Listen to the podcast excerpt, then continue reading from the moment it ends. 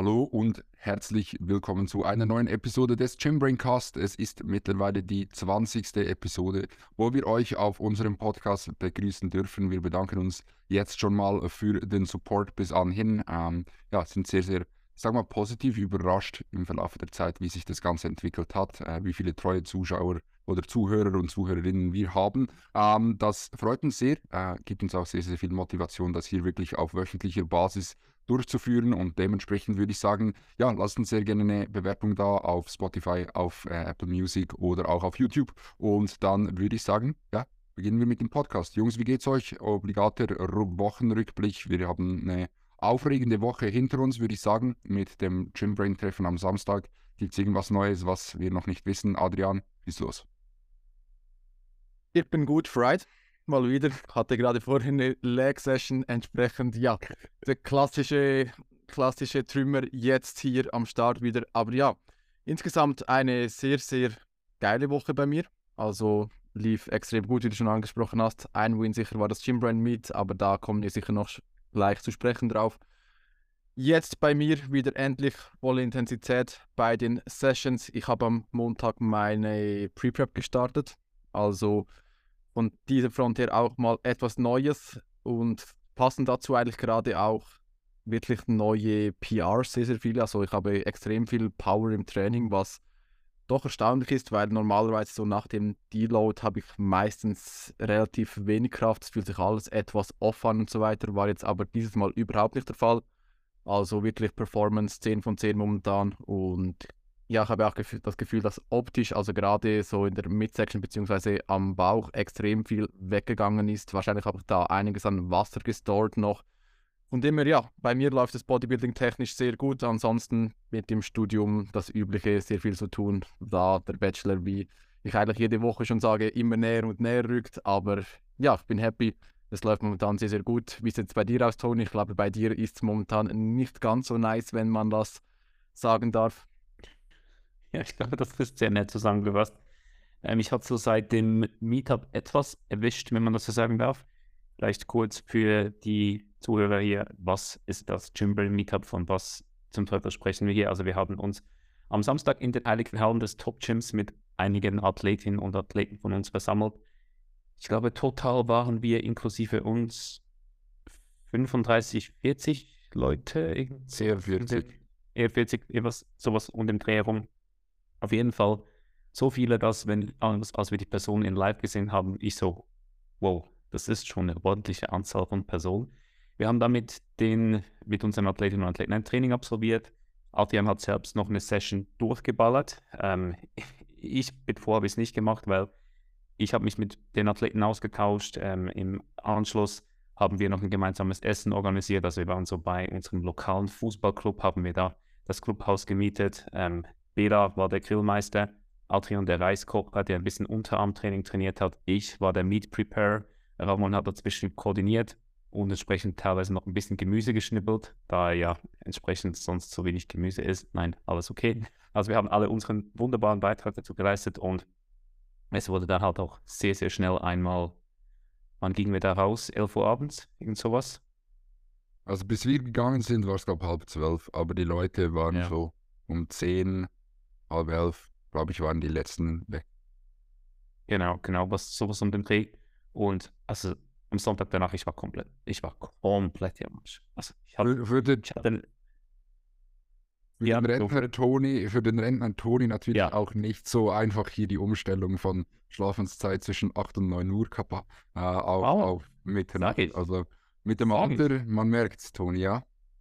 Also ich, ich, ich sage dir eins, so ab 10 Uhr, die Augen haben schon begonnen, so ein bisschen zuzufahren. Ähm, die Fahrt nach Hause war eigentlich nicht mehr zumutbar, da ich schon seit zweieinhalb Stunden im Bett war. Also das hat mich wirklich gekillt.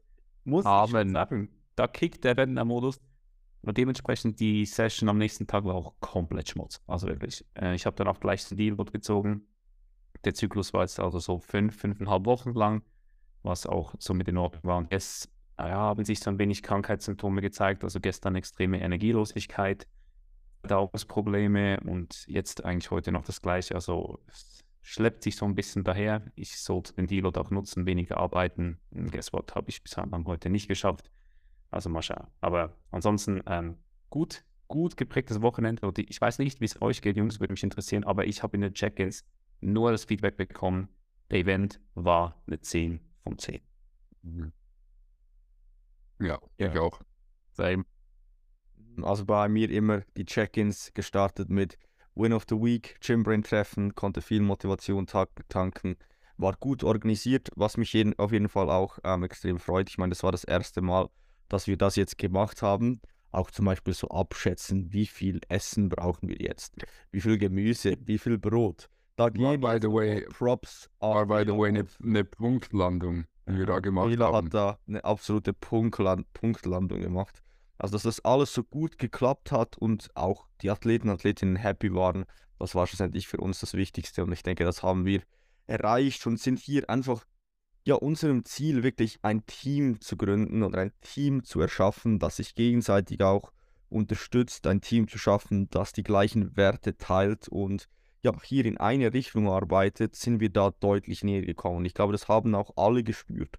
Und das war auch das, was ich echt krank fand. Also da waren 40 Personen in diesem Gym und ja, alle Personen konnten trainieren. Du hast einfach links und rechts geschaut. Ich meine, sonst ist es so Montagabend, wenn es voll ist. Ähm, und dann siehst du alles, was du nicht sehen willst. Und diesmal war es einfach anders. So, ja, da ein Chest-Supported Leg Pull-Down und da ein Side Raises, einfach alles sehr schön ausgeführt. Und das ist das eine. Und auf der anderen Seite auch so, ja, das Mindset. Die Personen haben sich so gut verstanden, weil man auch gemerkt haben, hat, ja, die wollen so das Gleiche, die haben die gleichen Ziele, die haben das gleiche Mindset. Und das war schon, ja, einfach schön zu sehen, so für uns, glaube ich. Mhm. Also was, was ich einer der most remarkable Momente so gefunden habe, war, es hat so einen Tisch beim Essen dann gegeben und dort waren sehr viele junge Leute dran, so alle so zwischen 16 und 18 hätte ich jetzt gesagt, außer jemand, der ist safe schon 25 gewesen, wäre jetzt meine Einschätzung, ich weiß es nicht genau, ähm, aber die haben sich dort so gut connected, die hatten wirklich so den, den Spaß ihres Lebens, so, es war nie still an dem Tisch, so, man wusste, oder die Leute wussten immer über was zu sprechen, weil halt eben genau dieselben Interessen da auch natürlich vorhanden waren und das war schon sehr, sehr cool zu sehen. Also die Altersbarriere, die war einfach non-existent und es war einfach, jeder mit jedem war cool und ähm, das, denke ich, ist sehr, sehr schön zu sehen. Und wie Ram gesagt hat, eben so diese Vision, ein Team oder eine Einheit zu erschaffen, zu, zu kreieren, denke ich, er hat, hat uns da schon definitiv weitergebracht. Yes. Yes, ja, Bela, wie war deine Woche? Ja, okay. Ähm, ich habe Warum Bisschen- okay? ich habe ein bisschen gestruggelt oder ich habe momentan so ein bisschen Struggles einfach allgemein mit, mit meinem Prozess, sage ich jetzt mal. Ähm, komme auch immer mehr zum Schluss, wenn ich das hier jetzt schon öffentlich sagen will, dass ich wahrscheinlich 24 nicht preppen werde. Ähm, und da, ja, also einfach so auf, auf in den letzten Wochen hat sich für mich vieles in, in eine Richtung entwickelt, wo ich denke, dass eine Prep 24 nicht der richtige Weg wäre. Äh, hatte auch nicht so geile Einheiten in letzter Zeit und ja, irgendwie so ein bisschen das, das Feeling von, von Stagnation, auch wenn das eigentlich nicht der Fall ist, denn die Diät geht weiterhin gut voran. Also ich habe jetzt die 105er äh, unlocked, auch das tiefste Weigh-In mit 105,3 glaube ich jetzt, also geht es dann schon bald in die 104er rein und da läuft eigentlich alles gut. Ähm, aber so, sagen wir mal, mental, was den Bodybuilding-Prozess angeht, relativ, relativ äh, schwierig ähm, im, im Moment oder jetzt auch in den letzten Wochen gewesen. Muss mich da sicher auch wieder ein bisschen mehr zusammenreißen. Ähm, das bin ich mir bewusst. Und da habe ich jetzt auch einen Fokus drauf gesetzt. Gestern auch eine sehr, sehr gute Push-Session gehabt, ähm, die definitiv auch so als, als Starting Point, sage ich jetzt mal, gelten kann für diese, für diese neue Phase. Ähm, und sonst läuft es aber eigentlich alles gut. Also die Uni läuft gut nach Plan, haben jetzt noch einige Wochen. Ähm, am 31. Mai haben wir unsere letzte Prüfung und dementsprechend läuft da eigentlich alles, alles, alles tiptop. Und machst du das da- definitiv davon abhängig? Ähm, also ich nehme mal, die, die Diät ziehst du jetzt durch, oder? Also Ja, ja. das. Okay, okay. Ja, Dann- ich habe jetzt auch, ich habe jetzt auch im Check-in, das ich heute hatte, Tobi gesagt, dass ich äh, die Diät weiterführen möchte, nicht nur jetzt noch diesen Zyklus fertig machen möchte, sondern dass ich effektiv mal lean lean werden möchte und nicht nur so ein bisschen lean. Ähm, und ich denke, dafür brauchen wir einfach noch mehr Zeit. Aber dann im Anschluss machst du es eigentlich, gehst du eigentlich wie geplant, eigentlich aus würdest du 2024 starten. Ja, dann wahrscheinlich wieder in den leichten Überschuss und machst du es dann für dich davon abhängig, wie die Situation so im März aussehen wird? Oder sagst du das eigentlich schon? Okay. Also für mich ist das ziemlich definitiv jetzt eigentlich. Okay, finde ich aber eigentlich auch eine smarte Entscheidung, weil wenn du jetzt mental nicht voll dabei bist, beziehungsweise wenn du da den Struggle jetzt schon verspürst und das Gefühl hast, okay, es könnte mental schwer werden, ist das eigentlich einer der besten Reasons, finde ich, um eine Prep zu verschieben, weil schlussendlich, ja, die Prep wird dich dann vermutlich brechen und das macht dann überhaupt keinen Sinn, da, Sinn, da irgendetwas zu erzwingen, wenn du dann ja. während der Prep komplett unhappy bist mit dem Look und das Gefühl hast die ganze Zeit, okay, du bist nicht happy mit dem Package, das macht überhaupt keinen Sinn dann. Ja, also es ist, es ist nicht die mentale Komponente. Also ich bin mental garantiert genügend stark für eine Prep, da bin ich mir selber zu 100% sicher. Aber es ist, wie du gesagt hast, unter anderem die Komponente Look. Ähm, ich bin ganz, ganz trocken ausgedrückt einfach nicht happy. Ähm, ich schaue mich an, ich bin zufrieden mit, wie weit ich gekommen bin, alles bla bla bla, aber ich bin nicht, ich bin nicht confident, dieses Package jetzt auf die Bühne zu stellen, weil ich weiß, dass wenn ich jetzt auf die Stage gehen würde, ich wäre einfach nicht happy mit mir selber und das will ich um jeden Preis vermeiden. Mhm. Ja, das wollte ich auch mal klarstellen, dass, glaube ich, Adi und auch du gemeint haben mit der mentalen Komponente nicht die Adherence. Ich meine, ich sehe mhm. Bela jeden Tag. Das ist auf keinen Fall das Problem. Also diese Diät, die wurde absolut immaculate ausgeführt und ich glaube, da hättest du überhaupt, oder ja, da hättest du nicht vielleicht, sondern hättest du gar keine Probleme. Aber ja, das ist eine wichtige Komponente und ich finde, und ja, ich finde, wir sollten hier auch mal schätzen, dass du hier auch so ehrlich bist und das teilst. Also ich denke, das ist nicht selbstverständlich. Also danke vielmals. Sehr gerne. Ja, also eben, ich habe da auch mit Ramon schon öfters darüber gesprochen. Es gibt da noch andere äh, Reasons, die auch dafür sprechen, das nicht 2024 zu machen, auch äh, business-technische Reasons, ähm, welche natürlich auch noch einen Einfluss haben. Aber an erster Stelle steht, dass ich einfach, ja, an jetzt nicht denke, dass ich meine eigenen Erwartungen erfüllen könnte. Und dementsprechend glaube ich, wäre es der falsche Play 24 eine Prep zu machen für mich. Ja ja, ich denke, das reicht somit auch. Da müssen wir nicht noch tiefer graben. Das waren ja sehr spannende, ähm, ja, sehr spannende Insights. Und ich denke auch so, wenn ich jetzt einen Podcast hören würde, das wäre so das, was mich am meisten interessieren würde. Weil das sind so die Dinge, die man halt vorne durch nicht so mitbekommt. Also, das finde ich sehr spannend. Bei dir, ja, meine, meine Woche war stabil. Momentan denke ich, beschreibt das nicht schlecht. Es läuft nicht unglaublich gut, wie es vielleicht die Wochen davor gelaufen ist. Es läuft aber auch nicht schlecht. Es läuft halt einfach so, ja, moderat weiter. Mein Coach hat jetzt auch in beiden Wochen ein Double Rest verordnet. Also, dass ich nur dadurch, ja, bin ich gezwungen, nur viermal pro Woche zu trainieren. Was mich ein bisschen bricht. Also, ich hätte habe wirklich Bock, mehr zu trainieren. Ähm, ich habe das natürlich auch geäußert, aber schlussendlich die, der Double Rest ist sinnvoll. Ähm, auch gerade letzte Woche ähm, hatte ich sehr Schwierigkeiten damit so abzuschalten. Ich weiß nicht, ob zum Beispiel das Gym-Brain-Treffen auch was war, war, was mich so unterbewusst so ein bisschen gestresst hatte, weil ich einfach unbedingt wollte, dass es gut wurde. Ähm, aber da noch so ein bisschen gestruggelt und da hat mein Coach direkt gesagt, wir müssen diese Ruhephasen priorisieren, ähm, weil halt jetzt gerade der Workload vom Studium höher wird, auch vom Coaching. Wir haben da ja im Coaching-Team auch weitere Erfolge erzielen können, würde ich sagen. Wir haben nochmals gute weibliche Verstärkung in den letzten zwei Wochen bekommen, die auch dieses Jahr on Stage gehen wird, werden. Ähm, auf das freue ich mich auch extrem und das braucht natürlich auch alles Kapazitäten. Ähm, und darum ja, der Double Rest. Aber sonst, es läuft, mein Rücken fühlt sich wieder gut an. Ich habe das erste Mal gebeugt wieder und ich habe das erste Mal mit jemandem trainiert, der wirklich so richtig viel stärker ist als ich. Das war auch eine spannende Experience. Also ich habe mit Jona trainiert. Ähm, er ist gleich groß. Wir haben wirklich wirklich praktisch den gleichen Frame. Vielleicht er hat minimal breitere Schultern als ich, aber ist 117 Kilo. Hat mich wirklich ehrenlos outbenched, outsquatted.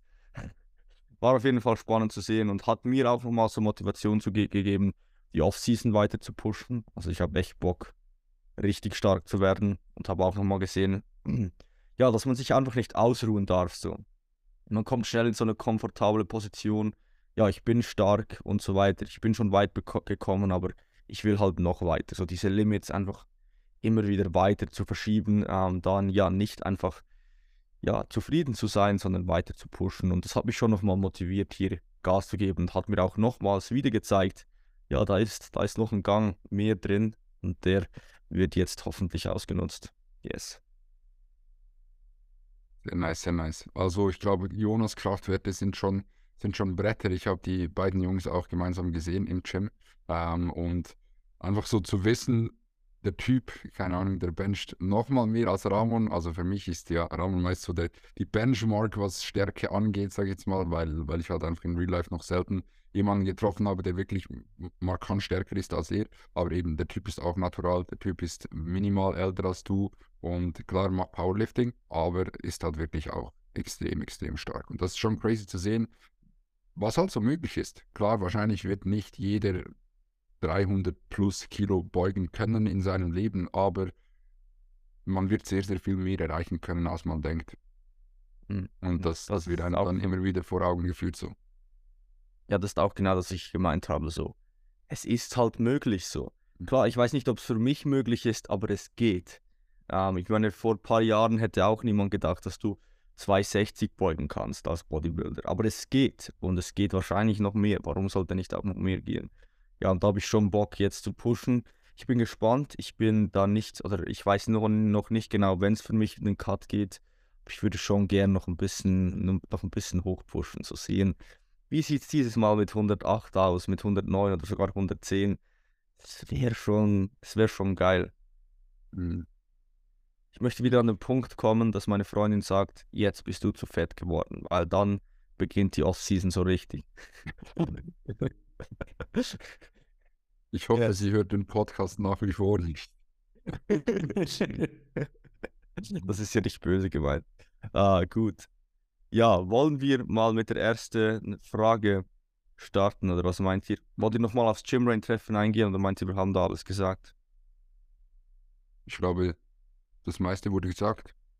Wir machen das wieder mal. Für, vielleicht eine Sache. Vielleicht noch danke an alle, die den Podcast hören und gekommen sind. Also das ist auch nicht selbstverständlich, denn gewisse Leute sind da extra aus Hamburg nach äh, Zürich geflogen und dann äh, in die Innerschweiz gekommen und das schätzen wir natürlich auch sehr. Also das ist nicht selbstverständlich. Ja. Genau, ja, dann ähm, geht es hier um eine Frage von einer Person, die Coach werden will oder sich ein eigenes Coaching-Business aufbauen will und er fragt, was für ein Studium man antreten, antreten sollte, wenn man, ähm, ja, äh, wenn man ein Coaching-Business aufbauen will. Habt ihr da Gedanken dahingehend? Ja, ich habe mir da im Vornherein schon ein paar Gedanken gemacht. Ich denke, per se gibt es kein Studium, das sich perfekt aufs Online-Coaching vorbereiten wird.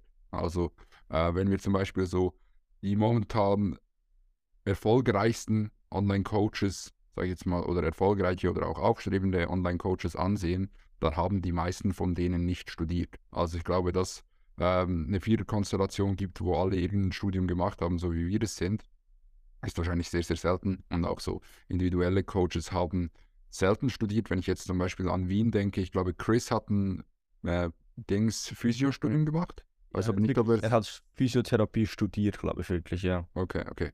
Aber so Tobi zum Beispiel, Sandro, äh, Alex, die haben, glaube ich, alle kein Studium, wenn ich, wenn ich richtig liege. Ähm, und dementsprechend denke ich, ist ein Studium definitiv nicht ein Muss, wenn du einen Coaching-Service machen willst. Aber du kannst dich natürlich gut mit den Menschen auseinandersetzen in einem Studium. Denn am Ende des Tages, was machst du im Coaching, ist, du arbeitest mit Menschen und dort gibt es halt verschiedene Richtungen, die du einschlagen kannst, die dir garantiert was bringen werden. Die Frage ist, wie viel es dir bringen wird und die Frage und Bewusstsein muss man sich wahrscheinlich auch, dass es einem nicht auf allen Ebenen des Coaching was bringen wird. Also wir haben zum Beispiel, drei von uns haben Wirtschaft studiert, bedeutet für unser Coaching-Unternehmen, wir haben Gott sei Dank ein bisschen Ahnung, wie man ein Business führen muss, wie man Steuern erledigen muss, etc. etc. Auch wenn Toni da sehr, sehr vieles macht. Toni, Kuss. Ähm, mhm. Aber ähm, da so ein gewisses Vorwissen mitzubringen, wird sich halt dann in dieser Hinsicht auszahlen. Und du wirst dort wahrscheinlich leichter haben als Leute, die keine Ahnung haben von dieser ganzen Thematik. Wenn du jetzt aber zum Beispiel wie Chris zum Beispiel ein, ähm, Physiostudium machst, dann wirst du dich extrem gut mit dem menschlichen Körper auskennen. Und du wirst wahrscheinlich wissen, was man machen kann oder muss, wenn man Schmerzen hat an gewissen Orten etc. etc. Wenn du zum Beispiel ein Psychologiestudium absolvierst, dann wirst du gut in die Psyche der Menschen reinschauen können und wirst ihnen dort helfen können. Dementsprechend gibt es verschiedene Studienrichtungen, die dich wahrscheinlich gut vorbereiten werden auf einen gewissen Teil des Coachings. Wenn ich jetzt ein Studium auswählen müsste, welches ich machen würde, wenn ich das Ziel hätte, Online-Coach zu werden, wäre es wahrscheinlich ähm, Physio, äh, weil du dort einfach über den menschlichen Körper extrem, extrem viel lernst. Ähm, und ansonsten denke ich, ja, ist das Studium sekundär. Also was dann primär sein wird, ist, wie du Leute betreuen kannst, wie du mit Menschen arbeitest, wie empathisch du bist, wie stark du wirklich Coach sein willst, im Sinne von, wie stark du dich um deine Athleten bemühst, wie sehr du dir Mühe gibst, ob du wirklich mit vollem Elan und vollem Ehrgeiz bei der Sache bist oder ob du das mehr so als ein Way for easy money siehst. Äh, denn auch das gibt es nach wie vor, dass äh, Coaches das so sehen. Dementsprechend ist das so ein bisschen mein Take zu dieser ganzen Sache. Möchtet ihr da was anfügen, Jungs? Ja, also ich denke, man kann sicherlich auch noch Argumente für andere Studiengänge machen. Zum Beispiel, wenn man jetzt Janis anschaut, der Medizin studiert hat, das ist natürlich zum Beispiel auch sehr krass, wenn du halt Medizin mhm. studiert hast oder aber, Psychologie. Aber der Sorry. muss dir halt bewusst sein, der Return on Investment. Also du machst halt ein Medizinstudium und du kannst halt einen Bruchteil davon fürs Coaching anwenden. Du könntest aber dann halt auch Arzt sein. So. Und es geht irgendwie sechs Jahre. Ja, also das ist dann halt schon die Frage, ob das der, der beste Weg ist, wenn dein Ziel ist, Online-Coach zu werden oder Coach zu werden. Dann kannst du vielleicht besser irgendwelche Courses machen, die direkt mit Coaching zu tun haben, wäre jetzt hier mein, äh, mein Take. Mhm. Definitiv. Würdet ihr sagen, Online-Coach ist, Online-Coach zu sein, ist so easy, wie es von außen scheint? Weil ich würde sagen, halt, wenn du mal, wenn man so sich überlegt oder wenn man jemandem erzählt, man ist Online-Coach, wirkt das so, als wäre es wirklich so der, der einfachste Job, den es gibt, oder der geilste Job, den es gibt natürlich, ich meine, wir wollen alle Coaches sein, von dem her, wir lieben, was wir machen, das ist keine Frage. Aber denkt ihr, die Leute sehen, was wirklich hinter Coach sein steckt? Never. Never eine Chance. Also, ich glaube, was immer noch so das Bild ist, so, oh, du bist so dieser, dieser Typ, der einfach so ein bisschen auf seinem Laptop ein bisschen Antworten gibt und das gefühlt einmal in der Woche aus Spanien, dann einmal aus irgendwo in Portugal und da so den Jet-Setter-Lifestyle lebt und sich easy Money verdient wenn das deine Vorstellung ist, wie du ein Coaching aufbauen willst, kann ich dir garantieren, wirst du in zwei Jahren keine Kunden mehr haben. Also, das ist einfach, das ist einfach das Ding im Coaching.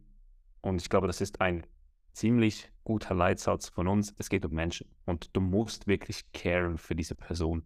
Du musst tief in deinem Herzen diese Person weiterbringen und du musst auch für deine Clients sweaten. Also, real talk. Wenn deine Clients extrem hart arbeiten, dann bist du genauso hart am Arbeiten.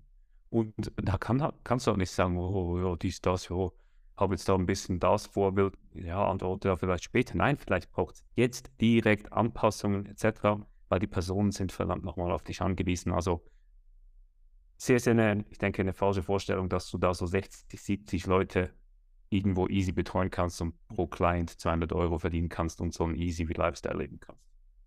Ja, ich denke, also hier möchte ich auch mal gerne einen Rant an dieser Stelle raushauen so, Krafttraining ist irgendwie der einzige Sport, bei dem gefühlt jeder Zweite, der zwei bis drei Jahre trainiert und etwas Gains gemacht hat, das Gefühl hat, er muss coachen.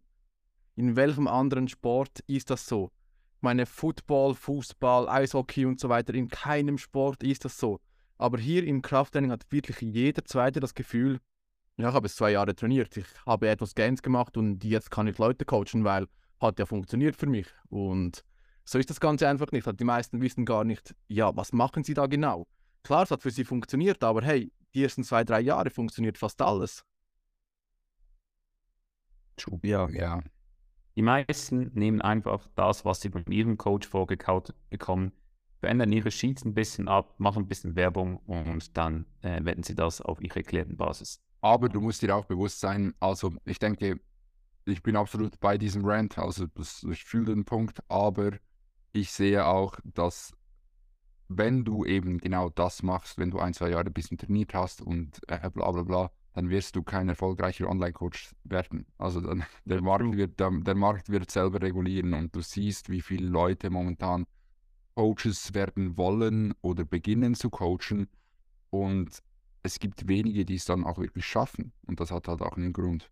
Und Aber das ist Ja, irgendwo doch auch der Lauf der Dinge. Also das ist ja, klassisches Survival of the Fittest. Qualität wird sich durchsetzen genau. und der Markt ist in den letzten Jahren extrem gewachsen. Ich bin auch der Meinung, es, der Markt hat noch Kapazitäten für mehr Coaches, da der Sport immer mehr aufkommt.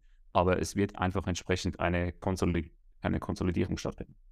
Ganz klar. Das ist ein extrem großer Konkurrenzkampf und das muss man sich auch Ja. bewusst sein. Und die meisten Leute sind, ich sag mal, preistechnisch relativ ähnlich, auch servicetechnisch relativ ähnlich und als Athlet hast du mehr oder weniger die Qual der Wahl. Also du kannst hingehen, wo du möchtest und du musst halt dann dementsprechend auch etwas bieten, was vielleicht andere Leute nicht bieten können. Ja, den Punkt, den ich aber hauptsächlich sehe, der, der mich eigentlich aufregt, ist nicht, dass ein Coach dann eventuell keine Resultate liefert, sondern der Coach spielt mit der Gesundheit von Athleten, je nachdem. Das ist die andere Sache, ja. Ja. Soll jetzt auch an dieser Stelle also keine Entmutigung für dich sein, wenn du jetzt zuhörst und das wirklich im tiefen Herzen willst, weil dann denke ich, können wir vier erst recht davon sprechen. Also wenn du das willst, dann trau dich, trau dich in, eine Szene, in diese Szene hineinzukommen, trau dich auch gewisse Fehler zu machen, trau dich zu lernen, sei nicht scheu hier in, in dich selbst und dein Business zu investieren und etwas zu wagen. Ja, sehr Ja, gefunden. Also kann ich nur unterschreiben, auch wenn ich jetzt hier einen Rant abgelassen habe. Es gibt auch viele, die das wirklich gerne machen wollen, Leuten helfen wollen und auch bereit sind, Zeit zu investieren für Weiterbildung und so weiter. Also dann habe ich überhaupt nichts dagegen. Aber es gibt einfach zu viele, die einfach nur das Easy Money sehen und denken, okay, ich kann neben dem Studium jetzt noch etwas Geld verdienen oder was auch immer. Ähm, ja, das ist einfach das, was mich dann abfuckt. Aber wenn du wirklich bereit bist, Zeit zu investieren und für die Leute dich interessierst und sie an ihr Ziel bringen willst, dann go for it. Glaube ich, unterschreiben wir alle so. Ich würde sagen, ähm, dann gehen wir direkt in die nächste Frage rein, wenn das passt für euch, Jungs. Und zwar, hallo, erstmal vielen Dank für den Podcast, den ihr jede Woche produziert. 10 von 10. Vielen Dank fürs Zuhören. Meine Frage lautet, ob die Wundheilung von, durch ein Defizit verlangsamt wird oder ob es dazu Daten gibt.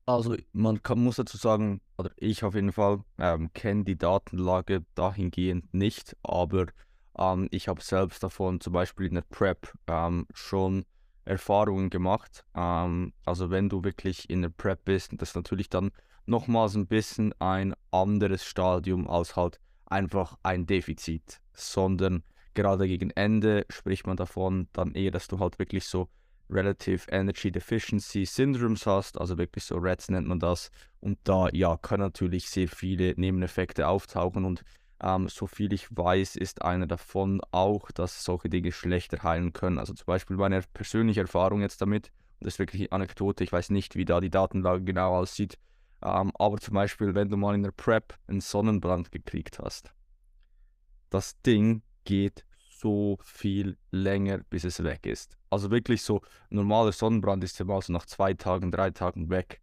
So ein leichter Sonnenbrand der Prep kann auch gut mal eineinhalb Wochen bleiben oder so. Also das ist, und das ist schlussendlich eine Verbrennung, eine Wunde. Ähm, und dort ist es auf jeden Fall so. Oder auch wenn du so et- etwas Kleines hast, es kann einfach sein, dass es nicht so wirklich heilt in der Prep. Also das, da habe ich schon persönliche Erfahrungen damit gemacht. Wie die Daten dazu aus, aussehen, weiß ich nicht. Und da möchte ich mich auch nicht zu weit aus dem Fenster le- lehnen.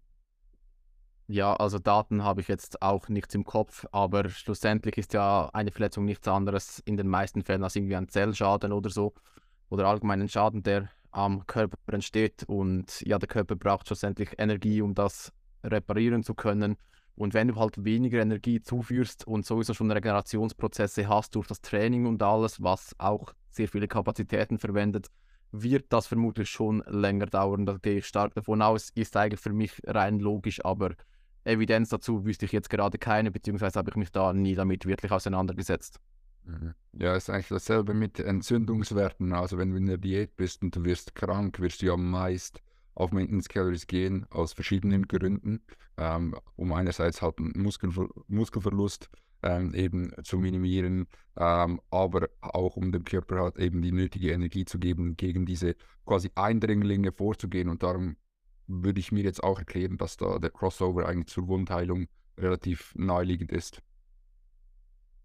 Yes, also das zu dieser Frage, haben leider keine Daten, aber das ist so unsere, unsere Gedankenlage dazu, unsere Rationalisierung zu diesem Thema. Ähm, können sonst gerne vielleicht auch mal Janis fragen auf dem, auf dem Cardio Podcast. Ich denke, der hat dort definitiv noch etwas mehr Insights, weil er eben ein Medizinstudium gemacht hat. Und ich denke, das ist auch noch ein wichtiger Part von Coaching im Allgemeinen, dass man sich im Coaching bewusst ist, auch gerade wenn es halt so um Ausbildung geht und so weiter, wo seine Grenzen sind. Also halt, dass man wirklich weiß, wo seine Kompetenzgrenzen sind und die auch zieht. Also gerade wenn es halt so in klinische Dinge geht, dass man da halt auch wirklich sagt, als Coach, das ist nicht meine Kompetenz, da musst du halt dieses Support-Network dann auch als Coach haben, dass die richtigen Leute, die richtigen Leute bei solchen Fragen dann auch wirklich konsultieren kannst der Person vielleicht jemanden geben kannst, eine Adresse geben kannst, weiterverweisen kannst, weil Coaching ja hat schon seinen Rahmen und in dem sollte man auch bleiben, meiner Meinung nach. Aber das ist nur so ein ganz kleiner Einwurf hier. Gut, dann äh, kommen wir zur dritten und gleichzeitig auch letzten Frage, und zwar eine, die Frage nach einer guten Möglichkeit, um beim klassischen Pull-Push-Legs-Plan zweimal in neun Tagen die Side-Delts zu priorisieren. Übrigens, nice Podcast, LG aus Wien. Liebe Grüße von uns allen zurück nach Wien. Äh, maybe sehen wir uns das nächste Mal, wenn wir dort am Start sind. Äh, kannst du uns gerne Bescheid geben. Ähm, ja, ansonsten gute Möglichkeiten, um die Delts zu priorisieren bei einem Pull-Push-Legs-Plan zweimal in neun Tagen. Das würde ja bedeuten, Pull-Push-Legs off, Pull-Push-Legs off, off, maybe. Oder irgendwie Pull, Push off, Legs, Pull off, Push, Legs off. Ja, wahrscheinlich eher, ja. Ja, das fragt ihr ja genau, welche Rotation wir halt ja. präferieren würden. Und ich denke, hier musst du halt wie, oder meine, meine Herangehensweise wäre, dass du sowieso, wenn du ja ähm, neun Tage hast, Push, Pull, Legs Plan hast, ähm, und die auf neun Tage einteilst, hast du ja two days on, one day off. Anders geht es ja nicht. Oder drei days on, one day off, das wären dann aber eine acht Tage Rotation. Oder vielleicht auch, ja. Na, Gehen wir mal von two days on, one day off aus. Ja. Schlussendlich dann zweimal die Side Delts zu priorisieren, würde ich sowieso an den Push Days schon mal Side Delts reinnehmen. Vielleicht auch, vielleicht auch von der Sequenzierung, die relativ früh in die Session reinnehmen, vielleicht die eine Session oder sogar beide Sessions ähm, mit einem Side-Delt-Movement beginnen, um hier wirklich sie maximal zu priorisieren. Ist aber meiner Meinung nach nicht immer nötig. Macht ihr das oft, dass ihr die Side-Delts ganz am Anfang nehmt? Ich mache das schon noch oft, muss ich sagen, ja. Ich finde halt auch ja. gerade, ich finde halt auch gerade den Aspekt, dass man eben das Schultergelenk dadurch schon sehr, sehr gut aufwärmt. Auch sehr, sehr nice, arbeite viel mit zum Beispiel auch High-Rep-Sets äh, zum Start einer Push-Session. Ähm, denn aus meiner eigenen Erfahrung und auch der Erfahrung von meinen Athleten hat es wirklich sehr, sehr wenige negative Crossovers. Ja, ich muss sagen, dass ich so ein bisschen ähm, weniger das mache. Also ich mache es immer noch oft, aber ein bisschen weniger. Früher war das für mich so ein, ein fast so fix, so eine Push-Session wird mit Side begonnen. Jetzt ist nicht mehr ganz so fix, je nachdem, wie gut die Personen Brust trainieren können. Ich habe irgendwie das Gefühl, Personen, die sowieso die Tendenz haben, ihre Brust nicht so gut zu spüren, wenn ich dann noch ein Side-Delt-Movement davor nehme, habe ich einfach oft die Erfahrung gemacht, dass es irgendwie schwerer fällt. Schwierig ist wahrscheinlich, weil schon ein bisschen Front-Delts wahrscheinlich auch dabei schon auf Pump sind. Ähm, ja, es fällt es oft schwerer, die Brust anzusteuern. Ist aber einfach so eine Taktik, die sicherlich auch andersrum funktioniert, aber was ich einfach so ein bisschen ähm, angefangen habe. Aber weiter zum Thema, das würden wir sicherlich machen. Das wäre so die Basis, oder damit haben wir zweimal in neun Tage drin.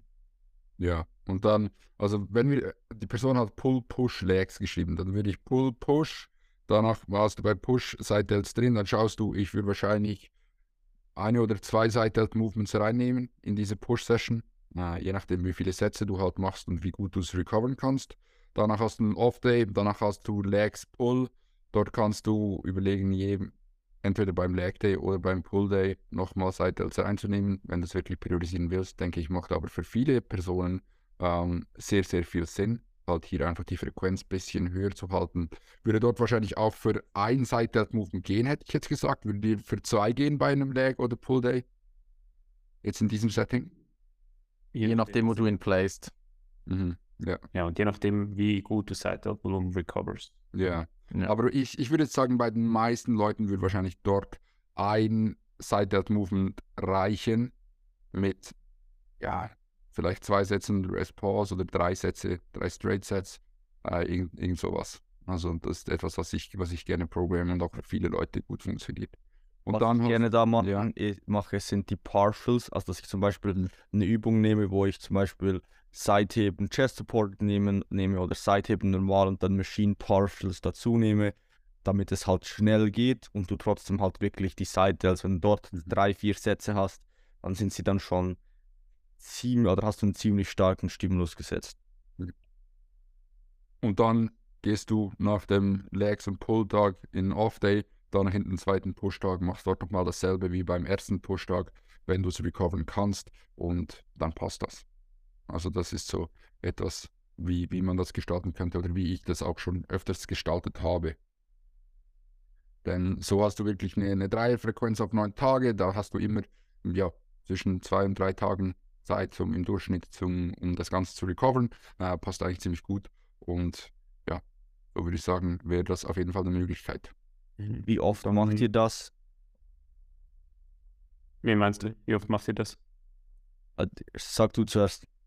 Ich wollte noch im Bezug auf Movement Selection ein paar Punkte in den Raum werfen. Und zwar, Seitheben besteht nicht nur aus klassischem Kurzhantel-Seitheben. Also ich glaube, da ist zwar die Fitnessszene momentan schon deutlich, deutlich weiter, aber einfach, dass du, wenn du schon die Seitels so viel drin hast, sei da auch kreativ mit dem Movement Selection. Also wenn du eine Side-Maschine hast, nutzt die auf jeden Fall. Wenn du eine V-Station hast, äh, Kraftvariation jeder Art, äh, liegend, stehend etc., ähm, Cable Outlet, Hüfthöhe, a- allenfalls je nachdem auch ganz unten positionieren. Also wirklich, schau hier, dass du einfach bei der Movement Selection die Side Delts entsprechend auch wirklich gut abdeckst, dass du einmal die gedehnte Position, da mal tendenziell ein bisschen Mid- Mid-Range Bias, vielleicht auch ein bisschen Shorten Bias drin hast und einfach so das ganze Spektrum abdeckst und die Schulter wirklich in ihrem ganzen Bewegungsumfang stimulierst.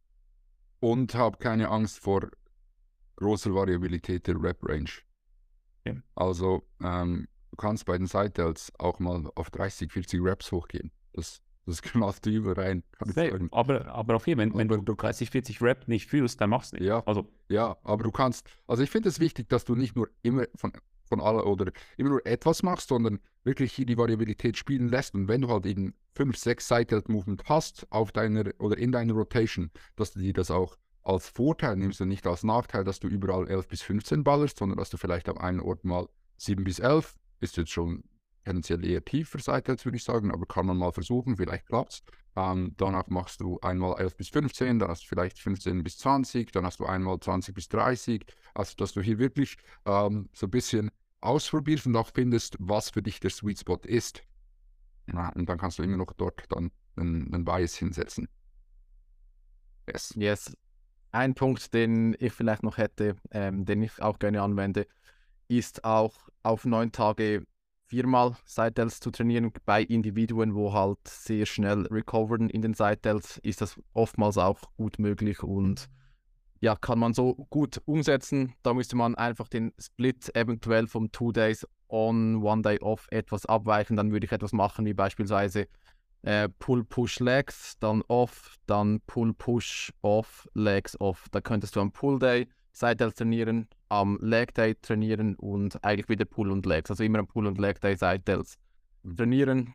Da könnt, hättest du immer ähm, einen Tag Pause dazwischen, würde auch gut funktionieren, wenn du schnell recoverst. Aber wenn du merkst, ja, ich habe das Problem irgendwie, dass, also das Problem, dass du nicht schnell genug recoverst, dann macht das definitiv am meisten so Sinn, meiner Meinung nach, wie das Bela erklärt hat.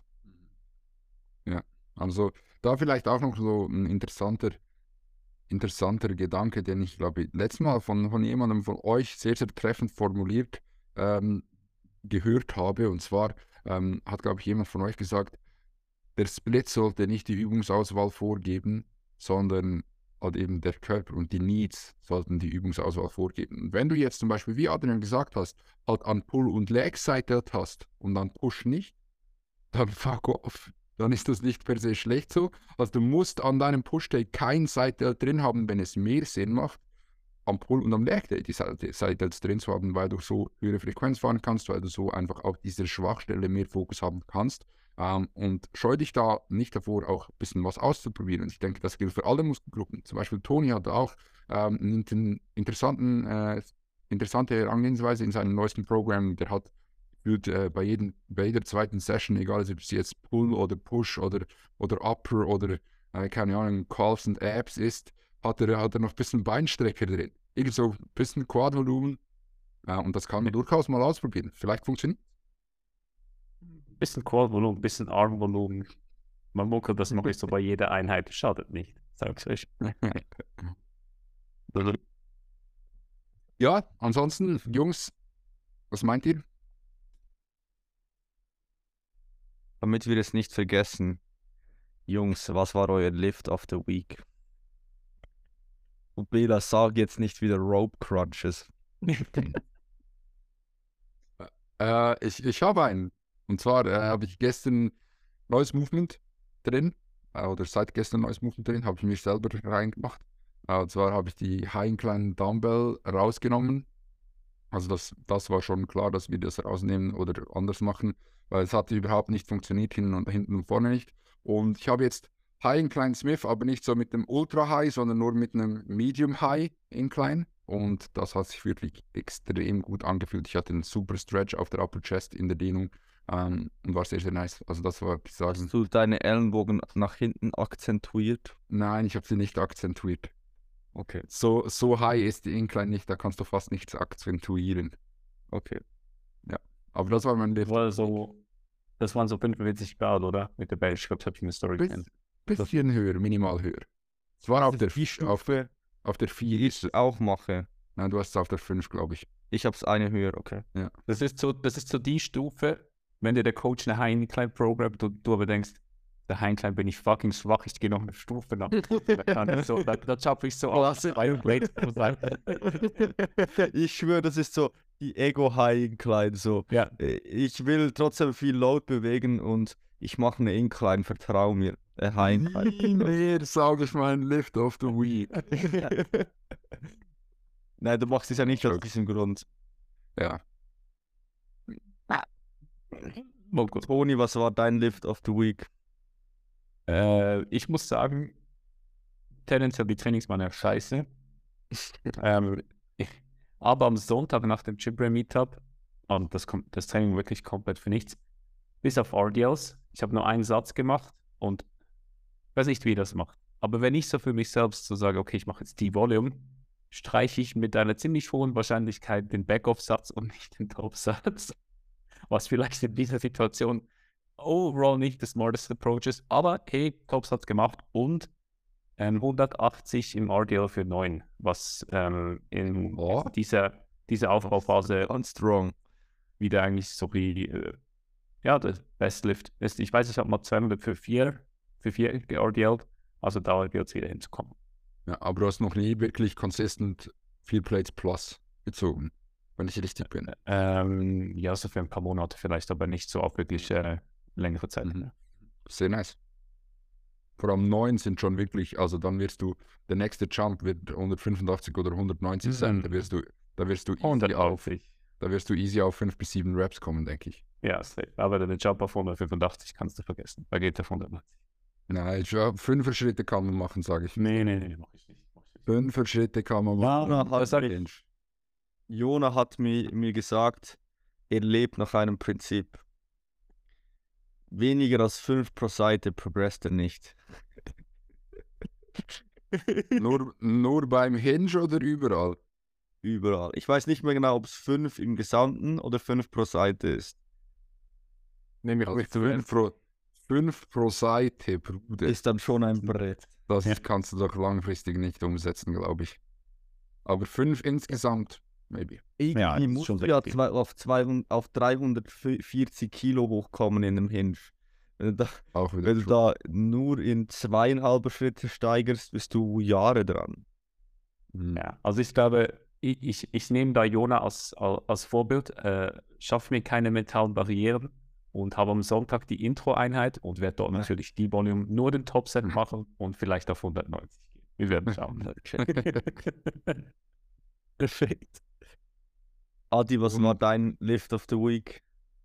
Ähm, auch RDL heute leider nicht ganz so strong wie Tony. Bei mir waren es heute 165 für 6, was eigentlich ziemlich nice ist, weil ich ja ein Reset gemacht habe auf 140 zurück und jetzt wieder beltless alles aufgebaut habe und ja, hat sich jetzt wirklich extrem gut angefühlt und da ist auch noch einiges an Room zum Pushen, habe ich das Gefühl. Also ich denke, die nächsten Wochen werden 170 und bis eventuell auch 180 noch in der Pre-Prep fallen.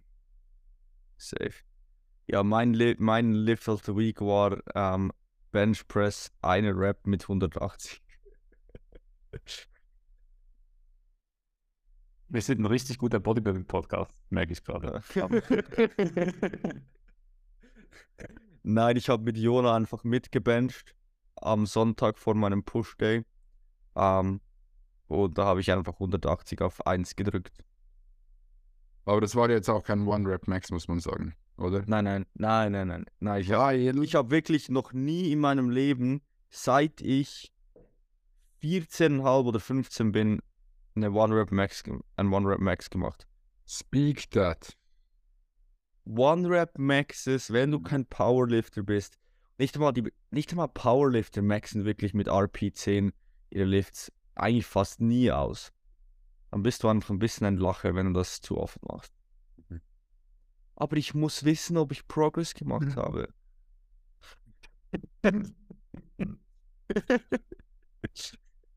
Gut, das würde ich sagen, das ist ein guten Abschluss für die Folge. Jetzt haben wir aber noch für das nächste Mal, wir werden eine Abstimmung machen. Ihr könnt jetzt bestimmen, wie die nächste Folge aussehen wird. Wir werden nächstes Mal wieder einmal eine Folge machen, wo wir wirklich ein Topic besprechen. Nicht eine QA-Folge. Ich weiß, die sind sehr entspannt, die sind sehr nice zum Zuhören, aber wir wollen wieder mal ein Topic so behandeln und wir haben drei Optionen für euch. Ihr könnt jetzt bei Spotify nach unten scrollen und dort abstimmen, für was ihr seid. Wenn ihr bei YouTube hört, schreibt es in die Kommentare. Wenn ihr bei Apple, Spot, äh, Apple Podcast hört, ja, da habt ihr jetzt ein bisschen verloren. Können wir auch nicht helfen. äh, ja, was möchtet ihr hören? Entweder Nummer 1, How to Grow Chest. Wir erklären euch, wie man eine Brust aufbaut.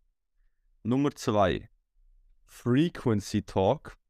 Wir haben schon einen Volume Talk gemacht, eine Frequency, Frequency Talk.